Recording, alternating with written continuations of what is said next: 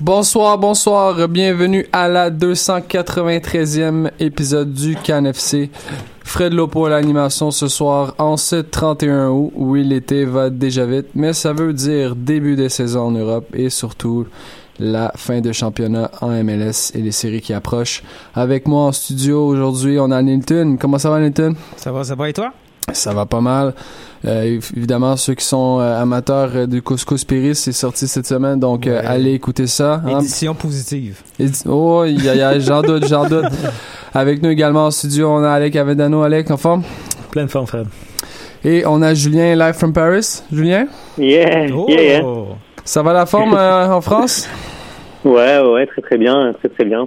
Faut savoir que je vais, je vais, je vais, je vais bientôt vous rejoindre sur sur Montréal incessamment sous Oh peu et j'annonce à tout le monde que mm, si tout va bien, je serai en studio mercredi prochain. Oh! wow. Ju- Julien avec une qualité audio superbe, ça va être génial. Et Tout ça, tout ça grâce à DJ Khaled à la régie, là. Ouais, ouais, ouais. on salue, on salue tout le monde euh, qui, qui écoute les podcasts et qui euh, lise notre contenu. Et évidemment, Reg euh, qui euh, a une belle nouvelle dans sa vie, s'est marié. Hein? On faut, faut le Oh. féliciter, faut le féliciter. Et j'espère que ça, son couple durera aussi longtemps qu'Arsène Wenger et Oh Arsenal. my god, tu vas là? Ah, ben oui, ben oui, ben oui. Ceux, ceux qui sont fans de l'émission auront compris. Euh, on salue également euh, Sid qui repose sa voix parce que Sid est la coqueluche des médias actuellement. Donc euh, on te salue Sid. Et on salue tous les autres euh, membres de l'émission euh, qui sont euh, malheureusement pas là aujourd'hui. Euh, évidemment, CanFC, c'est plein d'autres médias. On vous invite à, à aller écouter euh, les podcasts de Matt Lemay. On a Boratimono. Euh, et euh, évidemment le, le couscous épéri euh, qui est là chaque semaine.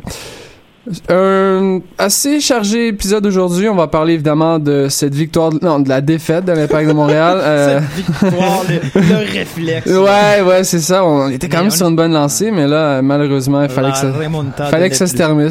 Ouais, on a affronté une vraie équipe sans Oh. défenseur central qui part à la cinquième Oh, minute, donc voilà.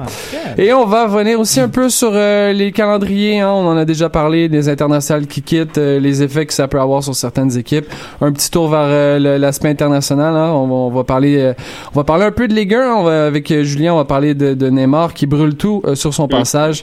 Donc euh, j'espère que vous allez apprécier euh, les 58 minutes. On a entendu le pff, deep press de Alec. Ouais. À voir si je serais pas venu.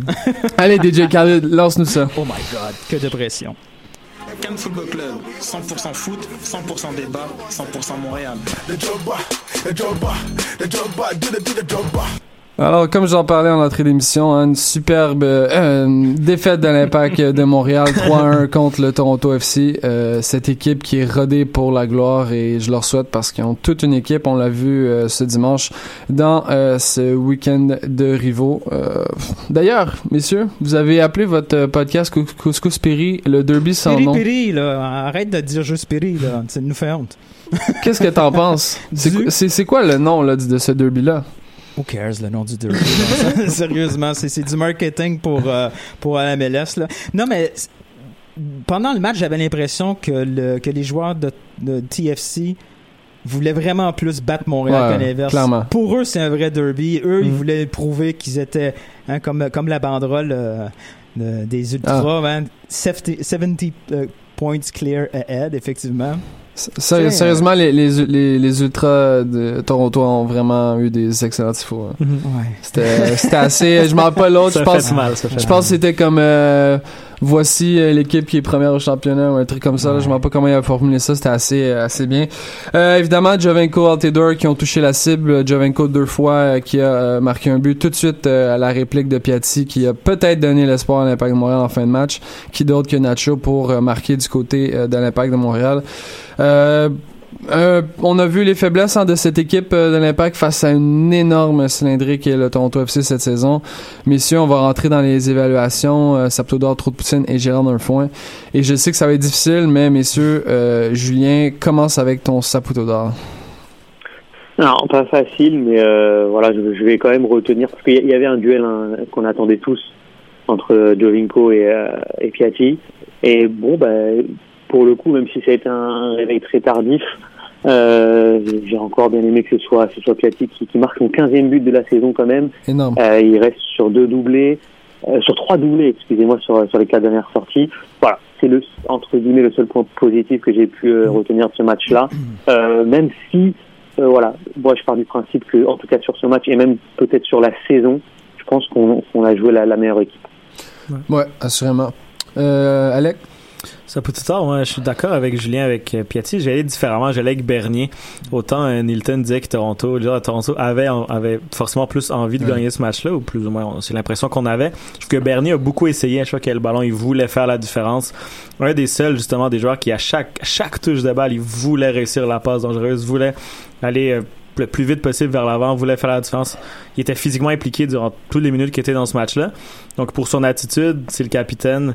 Euh, un de ses derniers derbies, malheureusement, je vais lui donner quand même le Saputo d'or. Nilton, de ton côté? Bon, mais c'est plutôt d'or, je l'avais dit aussi euh, avec Sofiane Bernier, il n'y a rien d'autre à rajouter. là. Euh, c'est le seul qui contrôlait un peu le match, là, qui avait une, une idée claire avec le ballon. Il n'y a personne d'autre qui le mérite. Trop de poutine, il y en a beaucoup, beaucoup, beaucoup qui le méritent. Moi, je comprends pas un peu euh, votre, euh, votre saputo d'or pour Piatti. Piatti, euh, à part son but, c'est probablement la raison pourquoi l'Impact a eu un mauvais match, parce qu'il était hyper individualiste. Je peux pas, je peux pas concevoir qu'on donne Mais il est, il, il est tout le temps, Non, mais là- même depuis les trois ans. Enfin, je veux dire, c'est sa, particularité. On l'a souligné dès, dès son arrivée, tu vois. Tout à fait. Mais là, on l'a perdu pratiquement parce qu'il a été hyper individualiste dans ce match-là. Moi, euh, mon trou de Poutine, euh, bon, il y en a, il y en a une bonne gang qui le mérite. Euh, Saputo d'or. Sapito d'or, Bernier. Moi, c'est ça. C'est Bernier qui est le seul qui le mérite un peu.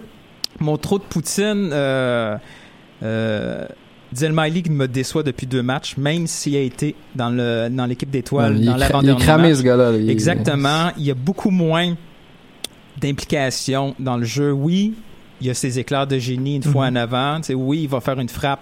Oui, il va récupérer un ballon. Il va faire un dribble. Il va réussir quelque chose. Mais Blérim, si on veut euh, concurrencer une équipe comme TFC, il faut que Blérim soit utile dans Mhm. l'entrejeu. Il faut qu'il soit Mhm. utile dans la construction, dans la récupération. Puis il a été totalement absent dans ses phases de jeu. là. On peut, peut quand même aussi saluer le travail défensif là, de l'adversaire sur ce match-là, euh, honnêtement. Travail défensif, pas vraiment. Ben, C'est, quel, Piatti, a, marqué, mais c'était pas une réelle occasion de marquer, là, on va se Non, dire. mais Là. À pour- part ça, il n'y a pour que pas ça soit un grand-chose. travail défensif, il faut qu'il y ait du travail offensif en face. Et le travail offensif de Montréal était complètement absent. Ouais, parce qu'on a été, on a été shut down aux trois quarts non, du terrain. parce qu'une fois qu'on gagnait le ballon, c'était une seule option. C'était Ouais. le long ballon à gauche. C'est ouais, ça, ça, ça, ça, c'est, très très certain. Euh, Sofiane en coulisses qui veut absolument qu'on fasse le débat Mancosu Anthony Jackson Amel. Sofiane, on te salue. non, on ne sait pas pourquoi il est là. Alec, euh, ton ton trou de poussine. Je vais aller avec Mankosu, même si je suis d'accord avec Nilton. Un bon point, là, que le match s'est gagné, je pense, au milieu de terrain. Et qui, qui doit faire la différence au milieu de terrain de l'impact? Je pense que c'est en partie Blérim Jemaili. Mm. C'est vrai qu'il nous a fait mal un petit peu là-dessus. Par contre, moi, mon, mon trou de poutine, je vais aller avec Mankosu. Euh, moins absent, j'ai l'impression que, que les derniers matchs, il s'est créé des chances. Il y a, Ouais. il y a eu quelques appels, il a reçu des bonnes passes, mais on voit tellement qu'il n'est pas en confiance. Là, il rate tout ce qu'il entreprend, tout ce qu'il essaye, ça va mal. Il rate un tir de la tête baissée, il regarde ses pieds.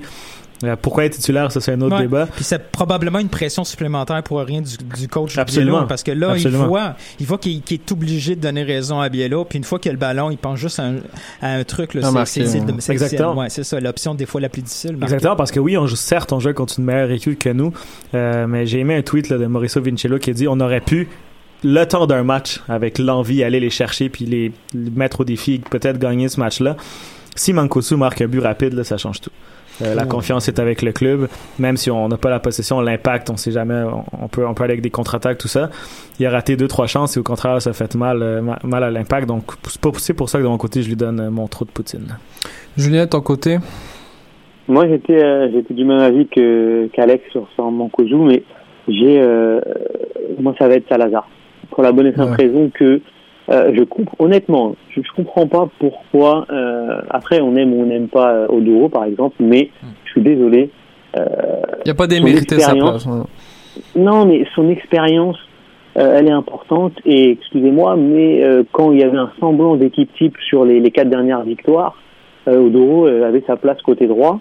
c'est quelqu'un qui a des, des qualités de vitesse qui, bah, qui font qui font du bien sur le côté. Avait, avait. Et, bah, en tout cas, en tout, en tout cas, elles sont, elles sont encore là et je le trouve, je le trouvais beaucoup plus intéressant que Salazar malgré euh, la, la jeunesse de, de Salazar et je, je, j'essaye encore de comprendre ce qu'il peut nous apporter sur le côté. Je dis pas Mhm. que dans l'axe il pourrait être intéressant, mais sur le Je côté, d'accord. je vois pas ce qu'il peut nous apporter euh, de plus que ce qu'il fait actuellement. Je pense qu'il est à son meilleur niveau sur le côté. C'est pas du tout un attaquant de côté. Donc, ou on le met en concurrence avec Mancuso et euh, excusez-moi, et, Jackson Hamel, mais ça ne sert strictement à rien de le mettre sur le côté. Exact.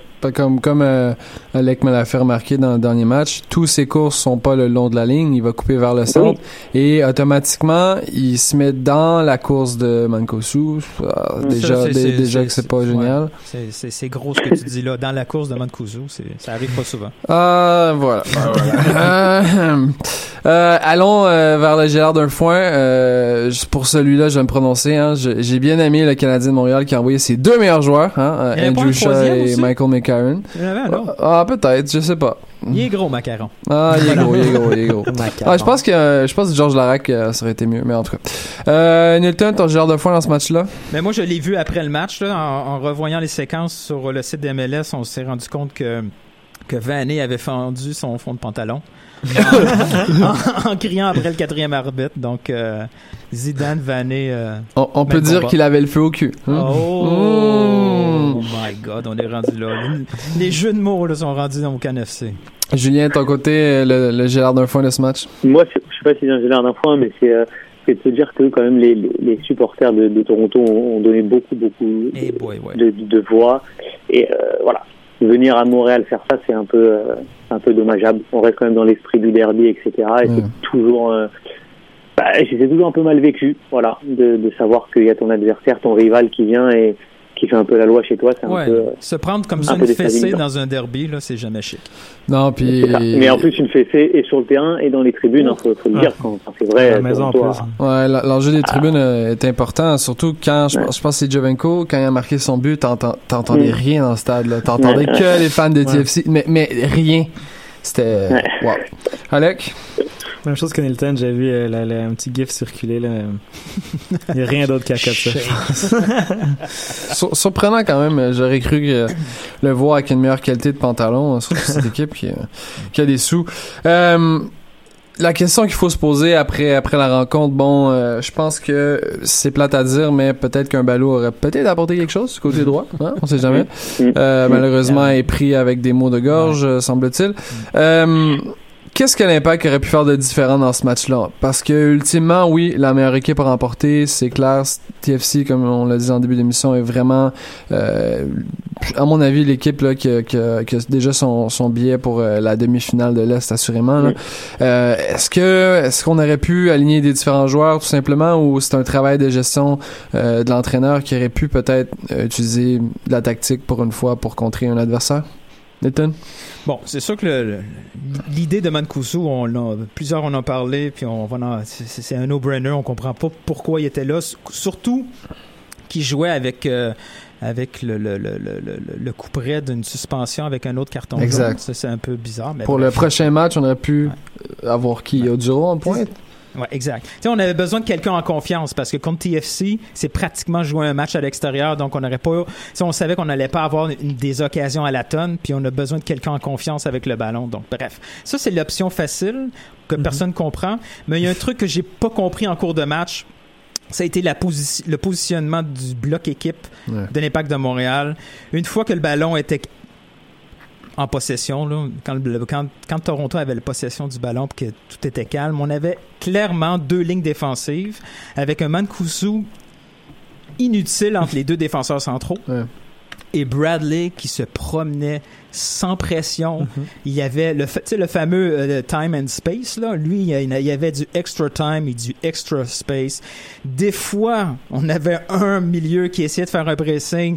Il y avait, c'était facile. Il, il, il- il faisait un 1-2. Il y avait toujours l'espace et Ouais. le temps pour Mais faire. Dieu, c'était c'était Mais- Bernier Bradley, deux, c'est pas, on n'est pas au même niveau physiquement. là. Non, mais Mancuso, à la limite, je veux dire, si Je suis d'accord. si, si tu sers à rien offensivement, si ton, ton premier rôle, c'est d'aller nuire à- au, au, au, au maître, euh, au maître du ballon de TFC. Celle-là, je l'ai pas compris. Alec, de ton côté, qu'est-ce que tu as observé qui aurait pu être différent dans ce match-là? Parce que euh, c'est pas la première fois là, que, que TFC vient euh, semer les troubles fêtes à domicile. Et on connaît, là, on connaît notre adversaire. là. Absolument, justement, Bradley, que tout le monde sait que s'il y a du temps et de l'espace va faire mal. Et Bradley, personnellement, quand tu lui mets de la pression, je trouve pas du tout qu'il a le même impact. Non. Là. Euh, dans beaucoup de matchs où justement l'impact a gagné, c'est justement ça qui a fait la différence quand Bradley, il y avait de la pression sur lui rapidement. Euh, Blérim et Patrice Bernier, j'ai pas l'impression qu'ils ont, le, le cardio pour le faire. Non, non. Mankosu, c'était parfait. Euh, dans le soccer moderne, tous les attaquants défendent. Là. Tous les Il- numéros 9 vont mettre de la pression sur le numéro 6. C'est même pas une question de défendre. là. Une fois qu'ils étaient installés dans notre Mhm. territoire, Mancuso restait vraiment collé aux deux défenseurs centraux. Ouais, exactement. Mais surtout, je pense que l'impact avec ballon, euh, on parlait des contre-attaques foudroyantes, là, ça existait pas du tout dimanche dernier. ouais. Non, non, non. Euh, L'année passée, l'année passée, il y avait des contre-attaques, ça allait vite, une, deux, trois passes, Piatti, Oduro, Mancuso en bonne, en bonne, en bonne position. Contre Toronto, on s'est fait shutdown assez facilement. C'est ça, le long ballon en Piatti qu'il fallait qu'il réussisse un contrôle porte-manteau de dos entre deux, entre deux défenseurs. Ou la passe à Blérim qui se retournait et directement il essayait de déjouer quatre joueurs. Euh, Faire la différence individuellement, ça marche à domicile contre une équipe plus faible quand t'as la possession. Quand t'as pas la possession contre une équipe comme Toronto, ça marche pas du tout. Oui, puis on a Euh, voulu vraiment sauter trop les lignes. Exactement, Le, truc ouais. qu'on faisait bien à Philadelphie lors du premier match de, Pi- de Piet, c'était qu'on l'utilisait, lui, comme rampe de lancement. Ouais, On y allait, là, on, on- Il là, avait touché énormément de ballons aussi. Exact. Ça Là, été, les nombres euh, de fois que Salazar, quand une fois qu'il avait, il avait récupéré le ballon, il y avait Piet à ses côtés, il y avait Bernier aussi Mhm. en option, Ouais. et qui balançait un ballon hyper compliqué à sais, Ouais. oui, il va récupérer un ballon, une touche, tout ça, mais tout le monde sait que ça va être cette option-là. Donc, utilise le fait qu'il est, qu'il est en double team ou qu'il est même en triple team, puis que T'as les options faciles, puis personne sur le terrain se parlait non plus. C'était un espèce de mouvement de panique, Mhm. comme Mhm. si c'était déjà euh, concédé le fait Perdu que ouais. exact, on a commencé le match forts. en perdant 2-0, on dirait. On Ouais. cherchait à sauter les lignes, justement, comme tu as dit, Nilton. Et c'est beau sauter les lignes, là, mais si tu le fais de façon précipitée, à la réception du ballon, finalement, t'es en... à chaque fois, Piatti avait 4 joueurs autour de lui, Blérin avait 4 joueurs autour de lui. Mancuso avait même pas le temps de faire son appel, là, même pas le temps de, de rec- faire reculer la défense de Toronto pour laisser de la, la fameuse place à Piatti et Blérim là, entre les deux lignes défensives. Ouais. L'impact aurait dû prendre son temps pour une fois dans ce match-là. Toronto font mal avec le ballon, alors pourquoi leur donner? Exact. Tout à fait. Puis, à mon avis, je pense que la seule consigne claire défensivement, surtout euh, sur jeu arrêté, c'était. Euh, Piat était constamment sur Jomenko. C'était c'était- c'était ça la seule consigne, à mon avis. il a pas mal fait contre Non, Jovenko. là. non, non, du parce tout. que les, les, les buts de Jovenko, bon, le coup franc, bah, un- Ça, justement, le coup franc, on- personne n'a parlé de, de Bush là-dessus. euh. Ouais, alors, euh, OK, Mais le coup franc est parfait. Est- Est-ce que tout le monde savait que Jovinko allait mettre le ballon là? oui, Ben, la semaine dernière, il y en a mis un au top corner opposé. ouais. Javinko, Ouais. honnêtement, un- Vas-y. Ah, vas-y, Julien. Moi, j'ai une autre, une autre lecture, je sais pas ce que, ce que vous en pensez, mais euh, sur ce match-là, en tout cas, sachant que je rencontrais plus ou moins la, la meilleure équipe de la Ligue qui, euh, qui vient d'enchaîner sa 16e victoire, il me semble, enfin, qui est sur une série d'invincibilité incroyable, Mhm. j'aurais certainement changé mon, mon, sch- mon- mon schéma tactique juste pour ce match-là. J'aurais joué de la même façon que Toronto. Ouais, c'est- Vraiment, ouais. je pense que c'est, je pense que c'était la seule façon de les contrer, c'est-à-dire de, de se mettre entre guillemets dans leur schéma tactique et de faire entre guillemets, entre guillemets, euh, du, one-one à chaque poste entre guillemets. Mais j'aurais, j'aurais mis un Camara moi en défense centrale, voilà, avec Simon et Cabrera en couverture, un des deux. J'aurais densifié l'axe central, histoire que et Josie Altidore dans le duel et Jovinko soient asphyxiés. Et j'aurais mis un Samuel Pietz ou un, un Zemaili ou un Bernier sur Bradley, qui est la, la, lampe de, de, de- la rampe de lancement hein, de, de cette équipe-là. Et je pense que dans leur schéma tactique, après, j'aurais laissé un Piatti complètement Ouais, c'est là l'enjeu. L'enjeu, l'enjeu de cette tactique-là, c'est quoi faire de Piatti? Parce que Piatti, sa force, Ben, c'est dans le couloir gauche. Et si on Non. joue avec un 5 ou un 3 défenseur, là, peu importe, là, qu'est-ce que tu fais avec Piatti? Est-ce que tu sors Mancuso et tu laisses en électron libre un Piatti en pointe où il se promène où il veut? Exactement. Exactement. Mais tu, tu l'as tout, à fait compris. Je prends l'exemple d'un, on va en parler tout à l'heure, mais d'un Neymar, par exemple. Euh, c'est, quelqu'un qui se balade euh, partout sur le terrain. Il est parfois très bas, il est Mais parfois notre, très notre très haut. il est Cavani, parfois- euh, notre Cavani à nous est un peu. euh, non, mais dans l'idée. non, Cavani mais dans- dans l'i- Non, mais dans, l'i- dans l'idée, je t'aurais, je- j'aurais, j'aurais même mis un, un Jackson Hamel avec, en, avec Piatti, quelqu'un Donc qui, euh, un qui duo, là, un duo d'attaquants là, avec Un- Jackson et euh, un Jackson qui reste là, euh, un attaquant avancé puis euh, un électron libre. Même, même tu vois, pour aller plus loin, Newton, j'aurais même mis par- même peut-être un Oduro en point d'ancrage et un Piatti qui tourne autour. Mais j'aurais sensiblement fait la même tactique que Toronto, histoire de les gêner un maximum. C'est sûr que, que quand, quand, quand tactiquement, t'as pas nécessairement le niveau pour euh, contrer euh, une autre tactique, mais tu joues du poste pour poste, dans le fond. C'est- C'est c'est l'affaire la plus, la, plus, c'est ça. la, la plus simple à, à appliquer. Mm. là. Mais, pas, mais poste pour poste, euh, je suis pas certain que l'impact peut, peut faire mieux que le résultat qu'on a eu.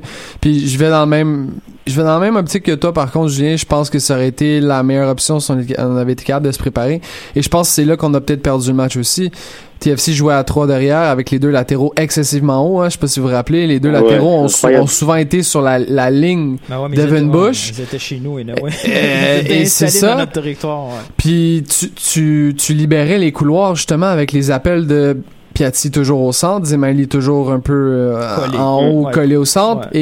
et Salazar qui collait le centre également et qui, qui laissait sa ligne ouverte. Donc automatiquement, t'avais toujours un duel, deux gars contre Levitz, deux gars contre, euh, contre Duval. Automatiquement, les gars sont plus bas sur le terrain. Et c'est comme ça qu'on laissait Bradley tout le temps libre parce que ultimement si tu, tu laisses tous tes alliés libres c'est eux qui laissent le jeu et Bradley peut, peut naviguer tranquillement et, je rejoins exactement ce que ce que ce que t'as dit Julien je pense que dans ce cas-ci poste pour poste ça aurait Mhm. été la meilleure option euh, Ce qui va être intéressant, c'est de savoir ce que va faire Biello le 21 septembre prochain, par exemple.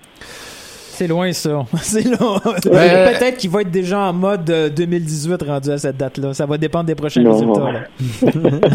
ouais je suis On va y aller pas match, pour, euh, match, à, je- match à- après match. je suis pas en désaccord avec toi Nathan. Euh, Honnêtement, on, on va euh, commencer par gagner euh, samedi contre Chicago. Ouais, Ah, ouais. sans la moitié de l'équipe, ouais, justement. bon, ben, écoute, la phrase parfaite pour faire la transition, euh, Nilton. Euh, un match à la fois, c'est vrai, c'est c'est ce que l'impact doit faire, mais il faut quand même avoir la ligne rouge euh, dans, dans la tête. Euh, l'impact de Montréal actuellement a un pourcentage de chance de faire les séries à 38%. Comment l'impact va être en mesure de euh, en fait battre les pronostics? Parce que si on regarde, je crois l'impact il reste 4 matchs à domicile, 5 à l'extérieur.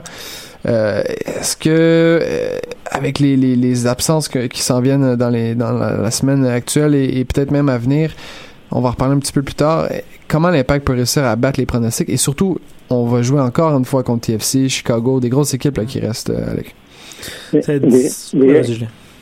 Non, déjà, il y a un truc très très simple et euh, c'est arithmétique. Si tu bats pas tes adversaires directs, Mhm. c'est- tu peux euh, mettre la clé sous la porte. C'est-à-dire que si tu bats pas et Atlanta et Chicago dans les confrontations, Mhm. euh, ça va être très compliqué. Ensuite, il y a des matchs que tu ne peux pas perdre même à l'extérieur. C'est par exemple celui de Colorado.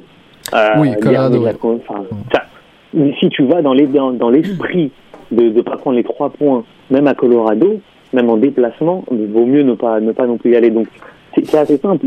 Tu l'as dit, il y, a, il y a- il y a deux gros matchs. Il y a New York City et Toronto qui, qui se profilent, qui sont deux grosses écuries cette année. Mais après, même partir à, à New England, c'est possible d'aller d'aller Oui. chercher la victoire. Oui. Il faut vraiment y aller avec avec le- l'envie de se dire, il reste huit finales et il faut les jouer à fond. Mais si de- d'emblée tu bats pas Chicago et Atlanta, qui sont tes deux concurrents, on va dire euh, vraiment euh, premiers, euh, c'est compliqué. Et ensuite vient les, les matchs où la, la défaite est interdite, Colorado, New England.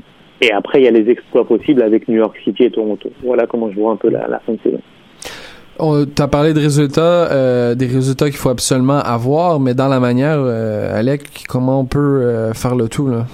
Je pense que c'est là dans la mentalité que ça va se jouer. Comme Julien a dit, on a pris toute la, la saison pour préparer. Je pense pas que c'est le temps d'inventer une nouvelle technique ou de. Franchement, même si on doit gagner Expérimenter, 1-0 à la 93e, les gars, on prend.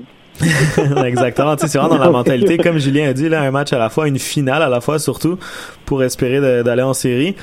Par contre, euh, devant nous, ça va être compliqué. Là. Quoi que Chicago dégringole un peu, comme Julien a dit, c'est vraiment un match à gagner. Euh, j'ai vu le tweet de Nilton hier, si je me trompe pas, l'Atlanta, il Ah, reste c'est- 8 c'est- matchs à domicile. C'est terrible. Ouais, les autres, on peut Euh, les oublier parce que c'est une équipe en. euh, qui a été construit euh, puis qui fait déjà peur puis qui ont emmagasiné les matchs à l'extérieur en début d'année là, Ouais. il y a- sur les 10 Ouais. restants il lui reste 8 à domicile donc eux on peut logiquement les Les oublier série. ouais. après, on a Chicago et New York. En principe, c'est des meilleures équipes que Montréal, mais comme tu as dit, Alex, Chicago, Ça, je sais pas. ça va moins bien. Non, je vais prendre New York tout de suite. Là, si on me donne le choix, Mm. je prends, je Ouais. prends l'équipe de New York maintenant. Tout Ah oui, suite. tout à fait. Ouais. Tout à fait. Euh, Chicago, ça va un peu moins bien. C'est peut-être. euh, Surtout à l'extérieur. euh, ouais, Mhm. exact. Donc, eux, est-ce qu'on peut vraiment les rattraper? Prochain match Ouais, va être c'est déterminant selon moi. là. Puis après, il reste, il reste Columbus. Mais Columbus, son, son, son, son, son- c'est- son calendrier est presque terminé. Là. Ouais, ça, c'est à voir. Mm. Euh, bon, là, l'Impact se retrouve avec un enjeu cette semaine. Il y a plusieurs joueurs qui quittent à l'étranger. Euh, vous avez parlé peut-être de, de, de stabilité. Est-ce que, est-ce que ça peut être un enjeu dans, dans cette fin de course-là? Parce que euh, Dimaili, c'est un, c'est un gars qui est physiquement diminué. Est-ce que est-ce qu'on va avoir besoin de l'expérience d'un Donadel euh, euh, avec comme acolyte Piet sur, sur le terrain pour peut-être donner un, un pep supplémentaire à cette équipe? Je sais pas ce que vous en pensez. Ça, c'est compliqué. Le- L'enjeu de Donadel est compliqué. Mhm. Premièrement, on sait pas trop hein, c'est quoi son bobo. Ben on le sait, c'est ses genoux, c'est ses- il y a eu Ouais. une injection pour ça. Puis en principe, il devrait plus jouer. C'est ça qu'on a entendu En principe. dire. En Ouais. principe, pour un donc, mois. donc, si on veut utiliser Donadel, il va falloir l'utiliser pour une première fois dans sa carrière MLS ailleurs qu'en position de milieu défensif. Bon, tu peux faire un double pivot avec Piet, ça Oh, laisserait je- justement Blérim devant. Moi, j'ai pas peu, vu un euh, bon match de Montréal avec un double pivot encore. Ouais, mais on avait Marles puis Colin Warner. C'est ça, Ouais, bon. c'est ça le point là. Burn. Donc, c'est compliqué parce que, là, comme tu as dit, c'est pas le temps de faire des expériences, mais on n'aura pas le choix de- d'essayer une expérience avec Donadel. Mm. Euh, je suis très, très inquiet au niveau stabilité parce que si on dit stabilité, ça veut dire la mauvaise équipe parce que ceux qui sont là match après match, c'est pas nécessairement les éléments qui sont plus hauts. Mm. Moi, ce qui m'inquiète encore un peu plus, c'est le calendrier parce que suite au match de Chicago, on fait quoi? On fait, euh, on fait 5 matchs sur 7 à l'étranger. On peut être éliminé assez rapidement, là. C'est vrai. Ouais, mais c'est là que, comme Julien l'a dit, les matchs de Colorado, New England, je Ouais, mais pense ça, que ça c'est- vient après parce que là, Minnesota, Minnesota aussi. Minnesota Ouais. aussi. Euh, c'est après, oui, mais les équipes sont pas nécessairement en meilleure forme que nous. Donc après, euh, c'est on- c'est c'est c'est c'est c'est un enjeu là. C'est pas tout de suite là. Je pense que c'est là qu'il faut y aller avec Ouais. des gars de confiance, là, des gars comme Jackson qui marquent but après but, Ouais. qui Ouais. amènent l'équipe à se lever. Puis veut, veut pas, on, on va se le dire, là, quand Jackson marque, des gars comme Piet, euh, des gars comme Bernier ont l'air tellement contents pour lui. Ils, ont- veulent vraiment l'appuyer. Pourquoi ce gars-là est pas Mais pourquoi tout d'un coup on va l'utiliser? Depuis, la, depuis, depuis dimanche, j'ai perdu entre guillemets espoir Ouais. de son utilisation comme titulaire. C'était à Ouais. peu près la seule chance évidente de l'avoir comme titulaire et on l'a pas eu. Donc on va aller avec Jackson jusqu'à la fin. Là. Euh, pardon, avec Mancuso jusqu'à la Ça, fin. Je suis pas convaincu. Je pense juste que c'était question d'absence en équipe internationale. Peut-être qu'il a accepté d'aller jouer en équipe nationale puis il aurait pu refuser. C'est peut-être des trucs comme ça aussi qu'on qu'on connaît pas. Ils euh, sont punis. Les joueurs sont punis puis on le sait pas. Ben, Ballot, il a mal à la gorge, Ouais, après ouais. mal au genou, Ouais, après fois mal au long, coude, tu sais, après- parce que tu vois pas le médecin. Euh, Ouais, bref, bref. euh, ouais, on va. Donc, Moi, je euh, oui, vas-y, euh, Julien. Moi, je serais pour, euh, à situation exceptionnelle, euh, solution exceptionnelle, j'aurais remis sur le terrain les, euh, les vieux de la vieille, ceux qui ont, entre guillemets, Montréal un peu... euh, par exemple, je suis un peu déçu de ne pas avoir vu Assoun aussi souvent sur le terrain cette année. Je pense que... C'est son que- physique que le Duval- problème. Non, mais je pense que je pense qu'un qu'un Duval, à un moment donné, tirait la langue aussi, et Ouais, j'aurais ouais, aimé ouais, euh, une petite rotation. Euh, comme, comme je l'ai dit tout à l'heure, on est fan ou pas fan, mais Oduro a, a apporté beaucoup à Mm. l'impact de Montréal quand il était sur le terrain. J'aurais aimé le voir aussi. Voilà, je pense que euh, c'est ces gens-là, là, ceux que je viens de citer, etc., connaissent euh, l'importance de ces, de ces matchs couperés. Mhm. Et, euh, et voilà, comme tu l'as dit, on voit Bernier et Piet qui sont contents quand Jackson Hamel marque, etc. C'est- pas anodin. hein.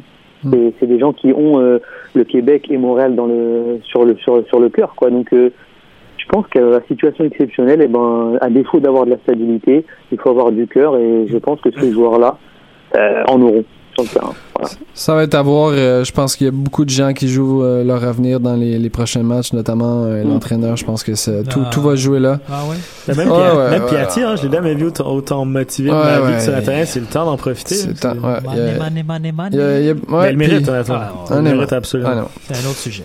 Euh, les gars, faut, faut continuons. se garder des sujets pour la fin de la saison. Exact. pour les matchs qui voudront plus rien dire. Continuons un petit peu en MLS. Euh, on a déjà eu dans le passé hein, le débat sur euh, le calendrier MLS qui est un peu tout croche, euh, qui, qui suit pas nécessairement les rendez-vous internationaux. Encore une fois, bon, dans, dans le, le prochain match, on perd euh, beaucoup d'effectifs. euh, Francis, on perd Francis. Ouais, ouais, on perd Francis. Non, mais c'est con, mais pourquoi il, On vient de il- l'apprendre. Il peut être utile, il peut être utile. Euh, et on, on perd carrément nos cadres. Une chance que, que Piatti est argentin et qu'il est pas, euh, vient pas de la Macédonie ou un truc C'est comme fini ça. ça, cette histoire-là de Piatti to, euh, to Argentine? Ah, je sais pas, je sais pas, on s'en fout. Mais, mais non, oui, mais oui, parce que son, son ancien entraîneur est plus sélectionneur. donc. Ah, ok, donc c'est un sujet pour. Exact. Et euh, bon, il y, a beau, évidemment, il y a beaucoup de joueurs qui euh, qui vont euh, partir malgré une course aux séries pour pour leurs équipes. C'est Et- incroyable. Et je faisais euh, L'Européen comprend pas, là. Et- il y a un cas qui, qui que j'ai trouvé assez intéressant, c'est celui de Nikolic à Chicago qui a décidé de refuser euh, d'aller en équipe internationale pour attends mais pour rester avec son équipe. Après, tu, tu me diras que le Fred. contexte fait en sorte que c'est pas grave qu'il manque son équipe, mais en même temps, Fred, je vais te poser une question.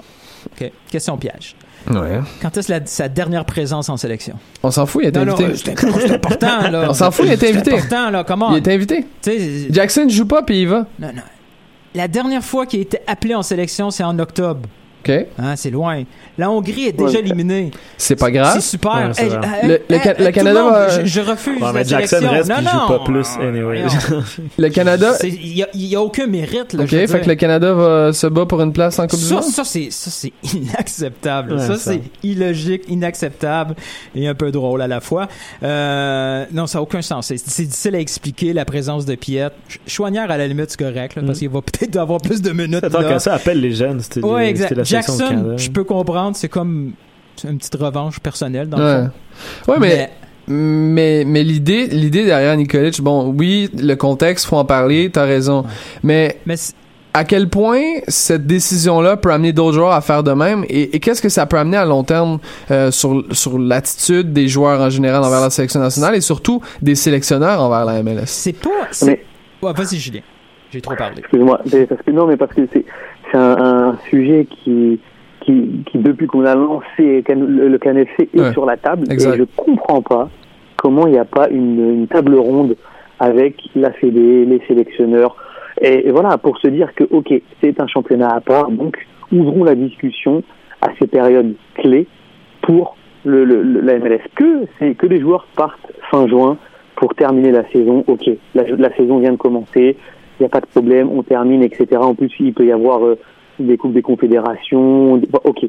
Mais là, maintenant, sur ces matchs-là, Non, quand il y a des matchs pour des sélections sans enjeu, quand il y a ceci, Bah, quand il y a cela, il faut laisser, il faut les laisser. Mm. C'est- C'est c'est comme des matchs amicaux, donc priorité au club qui joue. Après, ok, s'il y a un international à Colorado, bon bah, Colorado est déjà quasiment éliminé de la course. Ok, on laisse. En fait, moi, ce que je veux, c'est une plus grande latitude pour les clubs, en fait, de, de savoir, et même pour les joueurs, parce que comme Newton l'a dit, refuser une sélection peut être euh, passible de sanctions. Ouais, c'est clair. Donc, euh, à quoi ça sert d'en- de- de- d'envoyer quelqu'un qui traîne les pieds en sélection, alors qu'il pourrait s'éclater, ou en tout cas apporter euh, vraiment beaucoup à sa club Nicolic, euh, ok, il avance plus depuis euh, bien 10 matchs, il a plus marqué, mais c'est un, buteur le mec. Et à tout moment, là, sur le match Montréal-Chicago, en tant que supporter montréalais, j'aurais aimé qu'il qu'il parte en sélection. Mais moi, ce Là, on va devoir se le coltiner, c'est c'est compliqué. Moi, ce qui me dérange, c'est qu'on parle, on parle des joueurs, on parle des sélectionneurs, mais c'est ni la faute aux joueurs, c'est ni la faute aux sélectionneurs. Non, non, non. ce problème-là. Non, Ah non, j'ai Si dit la la- non, ça c'est clair. hein, dit, hein. Non, mais, mais même la fédération, je veux dire, le problème, c'est la MLS. La. MLS a décidé d'ignorer les pauses internationales et d'avoir un calendrier pendant ce temps-là. Si après coup, la, une fois qu'il a décidé ça, les joueurs, là, c'est plus de leur problème. Là. Mm, Ils sont disponibles pour les sélections. Les fédérations, eux, ils ont ces dates-là pour organiser des matchs. Bon, un match amical contre la Jamaïque pour le Canada, ça fait aucun sens, mais just too bad, ils ont le droit de le faire. Donc, ils peuvent le Mhm. faire. Ensuite, C'est la MLS qui il faut qu'ils arrêtent de se de, de se vendre tout d'un coup. Cette semaine, ils disaient que cette- ils, a- ils avaient obtenu le record de nombre de sélectionnés. Mais il f- va falloir vivre avec les Ben, garçons. c'est ça. Ben, moi, moi c'est un peu ça. C'est le débat. on- tu te mentionnes des bons points, et tout, mais mo- moi, c'est plus euh, à quel point une décision comme ça peut amener, peut faire des petits, peut amener des euh, d'autres joueurs à faire de même. Un David Villa, pour vrai, était-tu obligé d'aller en Espagne? Ben pour lui. euh, Ben oui. Non, non, non, non, non, non, mais attends, est-ce que, est-ce que lui, dans sa carrière, c'était oui. nécessaire? Ouais. Non, il le fait parce que c'est une fleur. Oui, mais la Tu comprends? Non. Là, je là, je vais parler comme un, là, je vais parler comme un Européen, ok? Le football international, le football de sélection sera toujours plus important que le football de club. Oui.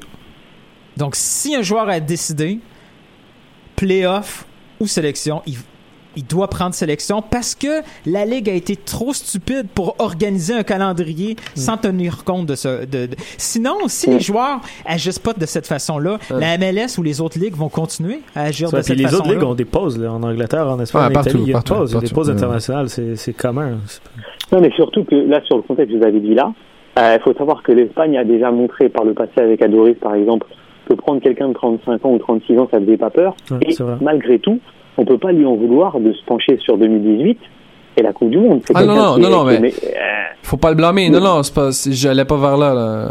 Ça, Ah, ok. ça, ça, c'est clair. Parce que, tu, parce que je pensais, que- enfin, j'avais compris que tu disais, est-ce qu'il doit, est-ce que lui, pour lui, c'est, c'est plus une fleur ou quoi Je pense que vraiment, il a, il a, il a une petite carte à jouer. Hein. Il, il, il plante encore euh, 19 buts à l'heure actuelle Ouais. et la saison n'est pas terminée. Et on sait que l'Espagne a, des- a de gros soucis euh, offensifs. Hein. Euh, Quand on voit que c'est Morata la, la, la pointe, bon, bah, on se dit qu'un David Villa, même à 35 ans, pourrait rendre des services. Donc, euh, je pense que, en tout cas, là, pour ce joueur-là, euh, c'est euh, plus qu'une fleur. hein. Je pense que c'est même une, euh, une deuxième chance euh, un peu inespérée pour le coup. Et c'est parfait pour la MLS aussi d'avoir un Villa qui se pointe là. Absolument. Ah, ça, ça c'est clair. Allons maintenant, les gars, vers euh, la partie internationale et euh, nous allons évidemment parler de Neymar et le PSG.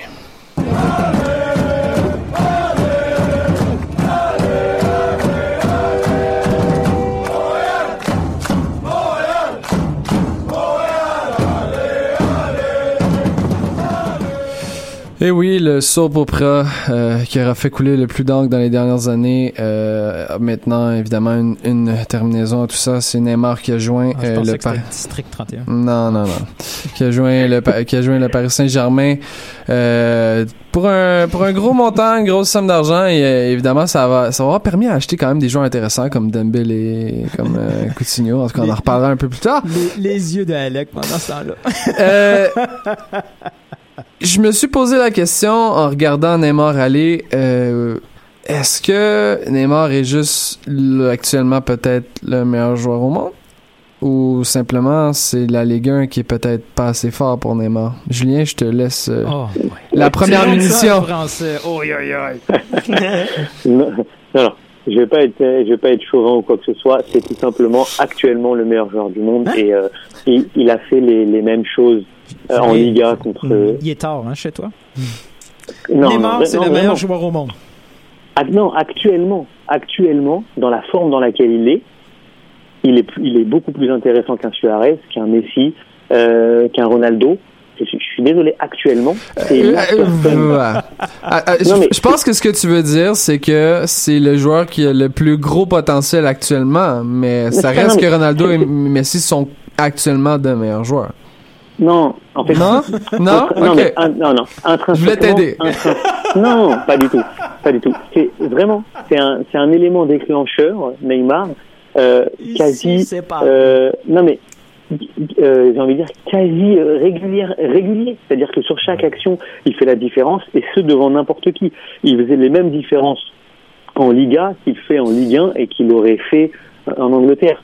C'est euh, c'est quelqu'un qui a le football dans la peau Ouais. et aujourd'hui, même j'ai revu les matchs. Hein, ok, Cristiano est toujours aussi décisif parce qu'il marque, mais ils font beaucoup moins la différence que peut le faire Neymar sur chaque action en avec une accélération constante.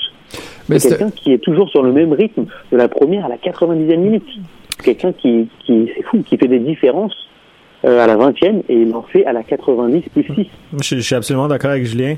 Voyons donc. Euh, mais en fait, faut, faut comprendre aussi, c'est différentes interprétations. Euh, Cristiano, c'est le meilleur pour finir les actions. Euh, Messi, honnêtement, il est en pente descendante depuis 2-3 ans. Neymar est en pleine normal. progression. Oui, c'est normal, mais ta question, c'est le Mm. meilleur joueur. Mm. Neymar, actuellement, comme Julien l'a dit, c'est le meilleur pour créer des actions, pour inventer ouais. des actions et il est capable de les finir aussi. Sur chaque prise de balle, il peut créer un but. Messi le fait plus. J'ai vu les deux Ouais. matchs, les deux derniers matchs du Barça où il gagne 2-0 les deux fois. Messi crée 2-3 actions par match.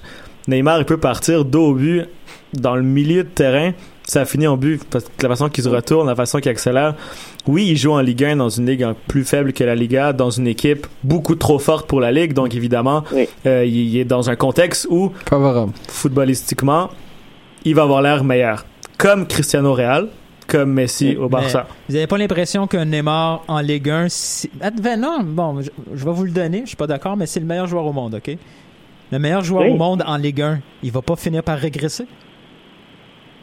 Euh, Euh, C'est une équipe qui joue la Ligue des Champions à chaque année, selon moi, justement. Mais là, Ligue son statut, il va mais- 6 mais- matchs là, dans la non, mais, non, mais dans le sens que son statut, il va pas être euh, meilleur joueur au monde jusqu'à temps qu'il va amener son PSG pour Exact. gagner la Ligue des Champions. exact. Avec le Barça, quand le Barça a gagné la Ligue des Champions il y a 2-3 ans, il a fait la différence en quart de finale, demi-finale et en finale.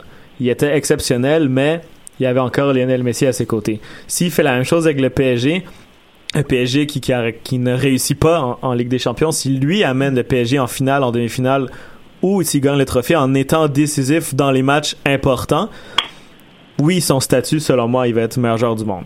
Euh, quand un joueur dépend de la Ligue des Champions pour être Ballon d'Or ou non, selon moi, son statut est là. Comme Cristiano et Messi les dernières années. là.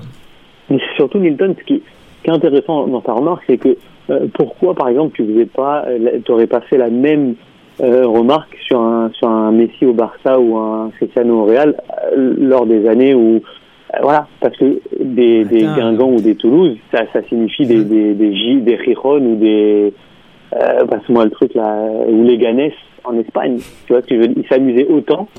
euh, que quand ils jouent chez les équipes, que quand Neymar euh, Ouais, maintenant ouais. joue euh, Toulouse, Au, etc. niveau qualité d'équipe, en Espagne, il y a, il y a facilement trois fois plus d'équipes très difficiles à Ouais. jouer qu'en Ligue 1. là. Mm. On s'entend, là. La, la moitié du tableau, Alors, ça va être... trois fois plus. Ben, la moitié du tableau en France, ça va- c'est une promenade. là. La moitié facile, si c'est pas le, le, le, le, le, le, le, le crois, deux et tu tiers. crois qu'en Espagne, ils vont, et tu crois qu'en Espagne, c'est pas une balade les, la, la- la deuxième moitié de tableau pour Barça et Real? Pss, ben, on peut peut-être faire l'exercice, ça va être un peu long, mais la moitié du tableau, es- l'Espagne va- serait en concurrence pour la première position en, en France. Je veux dire, en, en France, on, passe, on passe les quatre, on passe Monaco, Lyon, PSG. Après, on va avoir un, un Marseille qui est en difficulté, un Bordeaux in and out, ça dépend des saisons. Saint-Étienne. Après ça, c'est fini là. Ouais. Après ça, c'est les Strasbourg, les Montpellier de ce monde. C'est des matchs, c'est des 5-0 match après Non, match. je suis d'accord. Je suis d'accord, mais t'en comptes combien en Espagne Hormis les deux gros, euh, Barça Real, Atlético. Après, tu vas mettre qui? Donc Séville. On va avoir oui, Valence, vas- Villarreal. Celta Valence, attends, Valence, Valence, ça fait 4 ans. Oui, c'est vrai que Valence, ça fait. t- t'as raison. T'as raison Mais- que Valence est Ah. est en difficulté. Mais le- mais le Ok. débat- Ouais, c'est le Marseille actuel. Le, le débat est, peut- est peut-être pas nécessairement Ça, euh, est peut-être pas nécessairement à savoir quelle ligue est la meilleure entre les deux. C'était plus à savoir est-ce que maintenant Neymar dans, dans cette équipe là, étant donné qu'il y a plus Messi ou il y a plus Suarez, le gars a l'air meilleur. Le gars, Ah oui. le gars a l'air de, Oui, en de, en- de, de contrôler tout le jeu, puis ça a l'air, c'est Mais fou là, les ballons qui touchent. Mais honnêtement, pour avoir vu tous les matchs du Barça les 3-4 dernières années depuis que Neymar est là, l'année passée, il y a deux ans, Neymar, c'était celui qui créait le plus d'actions au Barça aussi. C'est sûr que bon, Oh ouais. Messi, Suarez avait plus de ballons. Là, c'est sûr que c'est Neymar vraiment la pierre angulaire du PSG. Il est motivé. Mais- Le- au Neymar, Alex, au le Barça, meilleur Neymar exemple, le était exceptionnel. le, le meilleur exemple, c'est le, c'est la remontada. S'il n'y a pas absolument, Neymar, absolument. Mais c'est- ils avaient tous arrêté de jouer à, à- à partir de 3-1. Messi marchait, Suarez était en train de regarder les Ouais. tribunes. Mm. Euh, et et c'est Neymar qui, après son coup franc sur le 4 buts 1, va chercher la balle en courant. Ouais. Enfin, je dirais, on- tout de suite. On, Et, on et même, l'équipe du Barça est au courant que c'était Neymar le leader offensif, si on veut. Là. Quand, Ouais, quand il y a oui. le péno, Messi donne la balle à qui? Il la donne à Neymar. Mhm. C'est Ouais, un sûr. symbole. Le, le Barça devenait celui de Neymar. Là, Neymar Exactement. au Barça, il y a l'équipe qui joue pour lui. Devant. Bon, Enfin, ça, ça n'existe pas. hein. A- Le Barça, c'est que c'est à Messi et point barre. C'est d'ailleurs pour ça qu'à mon avis, Neymar est parti, euh, est parti au PSG. C'est qu'il a, il, savait que quoi qu'il advienne, même si euh, c'est lui tout seul qui a fait la remontada, il faut savoir que dans la presse espagnole le lendemain, la photo, c'est encore une photo de Messi en une de Marca de tous les, les... Ouais. donc à partir de ce moment-là, il, il a compris que même en faisant une remontada tout seul, il, a- il allait toujours être second. Ben, il a décidé de tenter le challenge et ah, ok, il y a des millions derrière, mais Ben c'est ça. et je veux Voilà. pas, je veux pas être méchant, mais c'est le seul gars qui va faire 30 millions euh, après impôt puis qui va réellement être payé là. Hein? ah non, mais bien sûr. On non, se dire là. Alors, là, là, là, je suis d'accord, mais ce que je veux te dire, c'est que aussi personnellement, je peux comprendre qu'il ait voulu changer d'air et il peut pas aller au Real Madrid parce que c'est impossible. Le Bayern Munich ne s'est pas positionné euh, et la- à mon avis, la Première Ligue, c'est pas un championnat qui l'intéresse beaucoup, beaucoup parce Je pense que pas qu'il aurait été avantageux. Voilà, c'est pas son football. Donc au final, il restait qu'un seul projet, et puis c'est celui du PSG parce qu'il y avait, il y avait que le PSG qui avait les, les finances assez solides pour euh, pour le prendre. Donc euh, c'est assez Ah, cohérent, je trouve. Ah, ça va être euh, ça va être intéressant de, de voir la, la, la suite de sa carrière et je pense que le PSG manquait peut-être un élément comme ça s'ils sont capables de le garder en santé pendant l'année euh, qui il qui, joue pas trop fort euh, je pense je pense que ça je pense que le PSG pour une fois a peut-être une chance d'aller jusqu'au bout euh, je leur souhaite je leur souhaite. Euh, les gars rentrons maintenant dans une phase de ben oui ben non euh, réponse assez courte. On a quelques sujets à traiter et on continue un peu dans le même axe au niveau des transferts. Euh, c'est fou ce qui se passe cette année. Euh, ça a été fou dans les dernières années, dans les deux, trois dernières années. Euh, on en reviendra au point initial, à mon avis, de, de cette folie euh, des transferts. Mais là, quand on voit des gars partir comme Mbappé, qui, oui, est bon, mais qu'est-ce qui a prouvé le gars pour être payé aussi cher? Un Dembélé, oui, il est bon. Mais il n'y a même pas une vraie saison de... Tu sais, il- il faut se le dire, euh, sortir à des, des montants de plus de 100 millions, euh, même à la limite, Coutinho, oui, est, est encore jeune, mais ce qu'on paye, c'est rendu, les nouveaux standards sont assez fous. Et, et j'ai fait une petite comparaison, j'ai été voir ça. J'ai regardé Zidane. Zidane, quand il est passé au Real, c'était le meilleur joueur au monde, hein, on va se le dire, À je quel pense. âge qu'il est parti? euh? Euh, ça a été fait en 2001 et il est né en 72, donc euh, il y avait 29, 28 Ouais, là, ça dépend à, peu près euh, le moment du transfert, je me rappelle pas. Et j'ai regardé le montant à l'époque. Somme astronomique, si on se retourne euh, dans, dans, dans ce, dans ce temps-là, c'était euh, 70 quelques millions euh, de dollars euh, européens, en fait d'euros. Et j'ai j'ai mis l'argent aujourd'hui euh, et ça donne plus ou moins 140 à 150 millions euh, d'euros actuellement.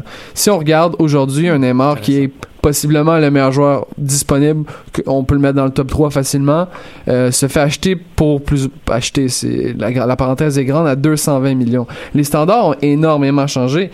Est-ce qu'on peut dire qu'à l'époque Zidane était et reste, à mon avis, peut-être le plus grand bargain de l'histoire? Non, mais présent- Non. présentement, Neymar, ça n'a pas été seulement une acquisition sportive. Mais, Zidane, c'était la même chose. Mais encore plus, parce qu'il y, a il y a le contexte du Qatar, il y, a le conte- il y a le contexte de la Coupe du Monde, le contexte de Bein. C'est vraiment, il y a une coche encore plus Ouais. grosse au niveau commercial que c'était Zidane. Il y avait toute une logique. Là. Oui, le meilleur joueur du monde qui s'en va au. Real Madrid, Mm. c'était la, la formation des Galacticos. Tout était... Il n'y a personne qui a critiqué cette opération-là. Tout, tout était normal. Mhm. Là, c'est, disons, sportivement bizarre et un peu anormal, mais commercialement, c'est, c'est, c'est, c'est le coup de génie, là. Mais surtout, sur- surtout, il y a, il y a des marchés émergents qui n'existaient pas en 2001. La Chine est un nouveau marché, l'Amérique du Nord est un nouveau marché. Mm. Donc tout ça, ça fait que le football a énormément changé. On est dans- vraiment dans une nouvelle ère. Ben, on est dans millions, On, 60 on est dans l'ère, on est, c'est ça, on est dans l'ère marketing footballistique Ouais. ou, ou footballistique marketing. Je sais pas où vous voulez mettre le, le foot, mais c'est-à-dire qu'aujourd'hui, l'achat d'un, d'un Dembélé à, à 100 millions à 19 ans, mais on se, le, le Barça a tout de suite vu plus loin et comme euh, le Non, PSG ils ont paniqué. Kylian Mbappé. Ils ont paniqué. Non, mais ce que je veux te dire, c'est que il y a quoi qu'il advienne dans ce jeune homme-là, Mhm. une plus-value future prévue et un, et un outil marketing assez incroyable. Imagine-toi que dans 3-4 ans, ce, ce, ce bonhomme-là, avec Kylian et la génération Mbappé, amène la France au succès, amène le Barça au succès et devient l'idole de toute une génération. Jackpot. J'en doute. Tu vois non mais, non mais que- à la fin. non mais, non mais que t'en doutes, on est d'accord. Que t'en doutes, on est d'accord. Mais dans dans la logique marketing, elle se joue là. Elle se joue. elle se- elle- et le PSG, c'est simple, c'est que s'ils le prennent pas, cette année Kylian Mbappé, alors il partira l'année prochaine Ouais. au Real ou au Barça. Et Je pense, je que, je ta pense que pépite, c'est fait. Je pense, je pense que c'est fait. C'est une question de, de papier, de, de comment on va Ah financer oui, non, mais tout. c'est fait sur un prêt. Ouais. C'est C'est fait sur un prêt, mais, mais ce que je veux dire, c'est que l'opportunité, elle s'est présentée maintenant et elle se représentera plus euh, plus tard. Assurément. Donc euh, ils étaient obligés de le faire, euh, le faire maintenant. Et en plus de ça, on est rentré dans une nouvelle ère avec tous les, les outils que peuvent avoir les clubs, puisque Ouais, maintenant les, les lois vont être Les- les- contrecarrées, les- ça va être... euh, Les outils, je, je suis pas sûr. là. Je pense pas que c'est le contournement, mais bref, euh, Ouais, j'espère un jour que la. FIFA va réguler tout ça pour euh, arrêter ce, ce Ouais. genre de- d'escroquerie. Alex? Pas régulier, escroquerie. Ouais, ouais, ouais. je, je suis pas du tout fan de, de comparer à, euh, les airs. Euh, les, Mm. les époques, surtout dans, dans le transfert au soccer en ce moment, Euh, comme Nilton et Julien l'ont dit, là, c'est pas une courbe qui est ascendante de façon Non. régulière. Il y a quelque chose qui est arrivé en ce moment qui a tout explosé. Exact. Les investisseurs qataris qui avaient pas avant et qui ont des fonds presque illimités. Euh, le, le contrat des droits télé qu'a signé les clubs anglais là, qui se permettent Ah de ouais. payer 40 millions à un joueur qui va être sur le banc le trois quarts de l'année. Ouais. Euh, Il y a plus de standards. Les standards Ah. n'existaient plus, sont en train, d- en train d'être créés en ce moment. Un Neymar à 220 millions, à 100 millions le prime à la signature, à 40 millions par an, plus les droits d'image. Le PSG va encore faire de l'argent là-dessus. Ah c'est la folie, l'argent C'est clair. qui rentre en ce Mm. moment. Donc, comme Julien et Nilton ont dit, c'est tu signes, c'est presque un contrat d'investisseur que tu signes en ce moment quand tu signes un joueur. là. Exactement. Je pense que c'est un, un pari à long terme. Surtout, que je- euh, ce qui est fou, c'est que Neymar a prouvé, hein, donc il vaut sa valeur. Les autres, c'est encore tôt. Euh, rapidement, messieurs, on va y aller en, en rafale. Asensio à 4 millions ou Dembélé à 100 millions? Alec? Asensio, demain matin. Le Barça l'a refusé hein, parce qu'il le trouvait trop cher. Ethan? Wow, pareil. Pareil? Julien aussi? Je sais pas, je sais pas, parce qu'attention, hein, le, le- le petit Dembélé, je pense que... En même temps, Dembélé, c'est- il a porté Rennes à 18 ans sur à la Et Ligue 1, il qui est une ligue très difficile pour les dribbleurs. Attention, hein, attention, hein. Du- 12 passes décisives, il me semble, en, en Bundesliga dès la crois, première moi, année. j'ai pas le choix, mais j'y crois. Attention. Euh, c'est à voir, c'est à voir. Messieurs, euh, Pogba, finalement, euh, c'était pas si cher que ça.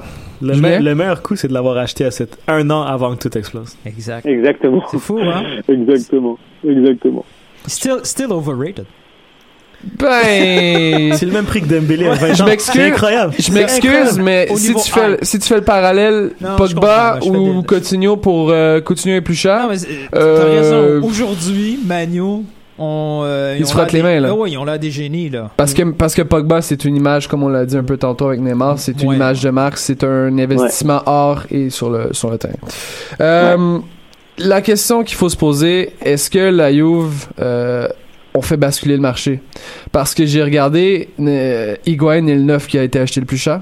Après de près de 190 plus ou moins millions. Euh, Pogba, c'était la vente euh, la plus chère euh, pour, pour un joueur, là, outre euh, bon, les Ronaldo et, et mais ça restait quand même le milieu de terrain le, le- le plus cher. Est-ce que c'est là que tout a basculé, messieurs? Hmm, c'est une bonne question. Non, non c'est City qui a fait tout basculer, c'est tout. Qui C'est City dans un premier temps et puis c'est le PSG dans, Ouais. dans un second Je suis temps. d'accord. Il n'y a pas de. Bah, même le Real, Ben- le Real qu'ils ont acheté Cristiano en 94, c'était Oui, cher, mais tu ouais. savais qu'il y allait une y allait, une retombée Ouais, mais- qui allait arriver. C'est un peu le même principe qui se passe en même temps. Tu sais que Pogba 100 millions, tu sais qu'il va y avoir plus de millions qui vont rentrer. Cette logique-là, je gros, pense, ouais. sportive du Real Madrid, marketing et footballistique, je pense, qui, qui a amené tout ça. Avant, les autres clubs le faisaient pas parce qu'il n'y avait pas d'argent. Là, comme Julien a dit, City est arrivé, PSG est arrivé. Ben, mais en même Ça, en temps. gros, il y a un gâteau. En gros, il y a un gros gâteau. Et puis maintenant, euh, avant, c'était partagé entre Real, Barça, Bayern. Et maintenant, il y a les, il y a les nouveaux riches qui arrivent et qui, euh, et qui prennent leur part, voire plus. Hmm. Et donc, euh, ça, ça, ça dérange. Mais plus sérieusement, le choc Neymar est immense. Il y a- il Ah, c'est parce, incroyable. parce qu'il n'y a, pas seul- il y a pas seulement l'opération euh, financière, il y a aussi la destination. Exact. Ça reste un Mm. gros choc. là. Mais mais tu sais, le PSG qui sort un maillot jaune pour remercier euh, les Ouais. Brésiliens du club Ouais. deux semaines avant. Je veux dire, c'était un coup orchestré de, de, de, de mettre maître par le, par le PSG, Et, et- et surtout quand tu sais que dans l'effectif, il y a pas moins de sept, sept Brésiliens en comptant Maxwell qui, qui a arrêté et qui est maintenant ambassadeur. Donc voilà, il y a, une- il y a ce, ce choix de, comme tu l'as dit, de Paris, d'une capitale. Enfin, c'est, il y a beaucoup, beaucoup, beaucoup, beaucoup de choses et beaucoup de facteurs hors Mm. football qui sont rentrés en ligne de compte euh, dans ce transfert. Assurément. Euh, bon, il y a plusieurs joueurs euh, qui, qui vont quitter, notamment bon Monaco. Il y, a, il y a plusieurs jeunes Français aussi qui quittent pour différentes équipes. Et c'est à savoir, euh, est-ce que actuellement c'est la Ligue 1 qui profite de cette folie des dépenses un peu euh, insensée Ah ouais. euh, oui. sans aucun doute. Absolument. Sans aucun doute. Ça faisait, ça faisait bien cinq ans que la Ligue 1 euh, s'endormait, voire euh, n'existait presque plus, et ils étaient en train de se battre avec euh, le championnat russe ou le championnat portugais pour exister.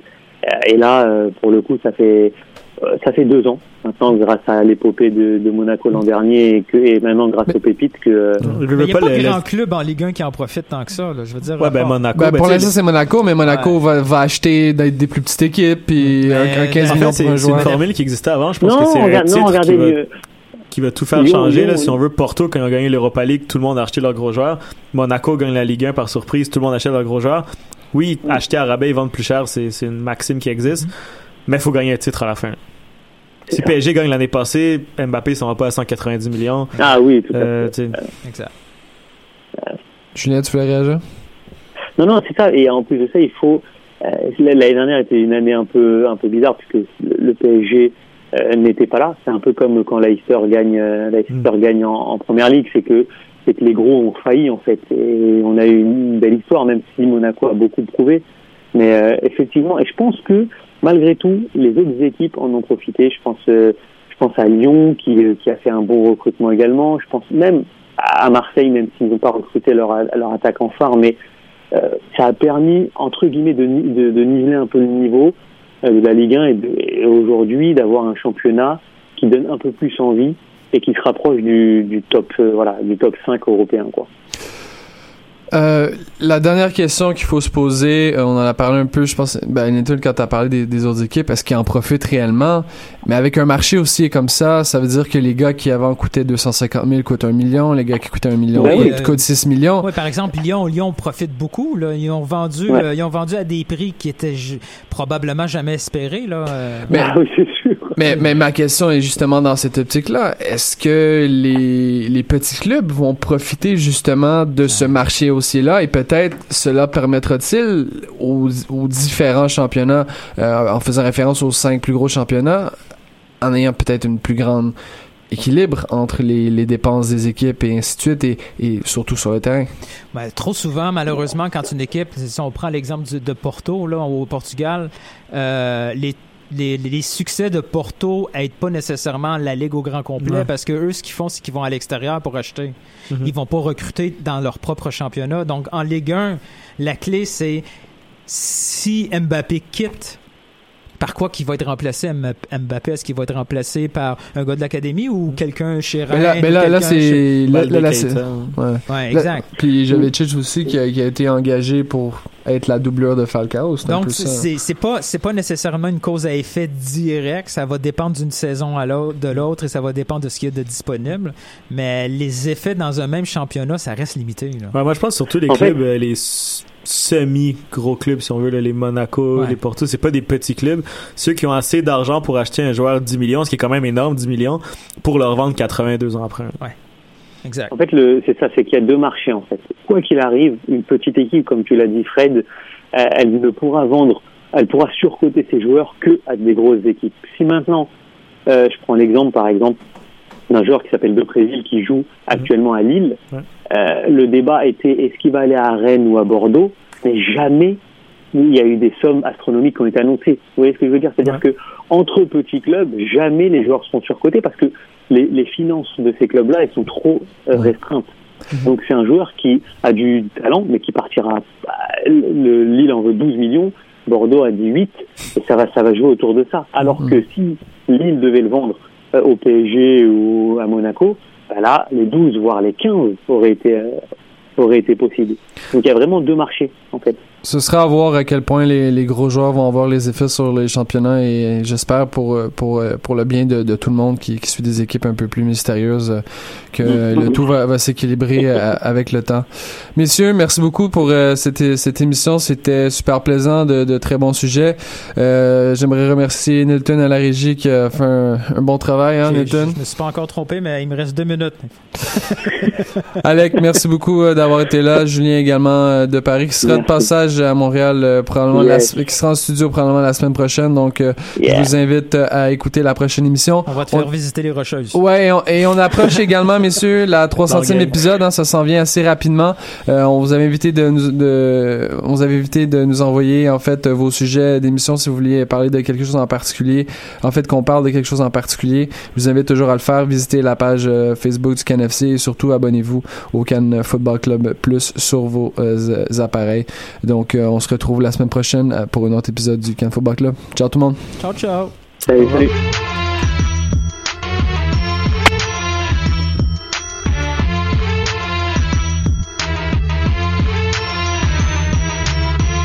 Cannes Football Club.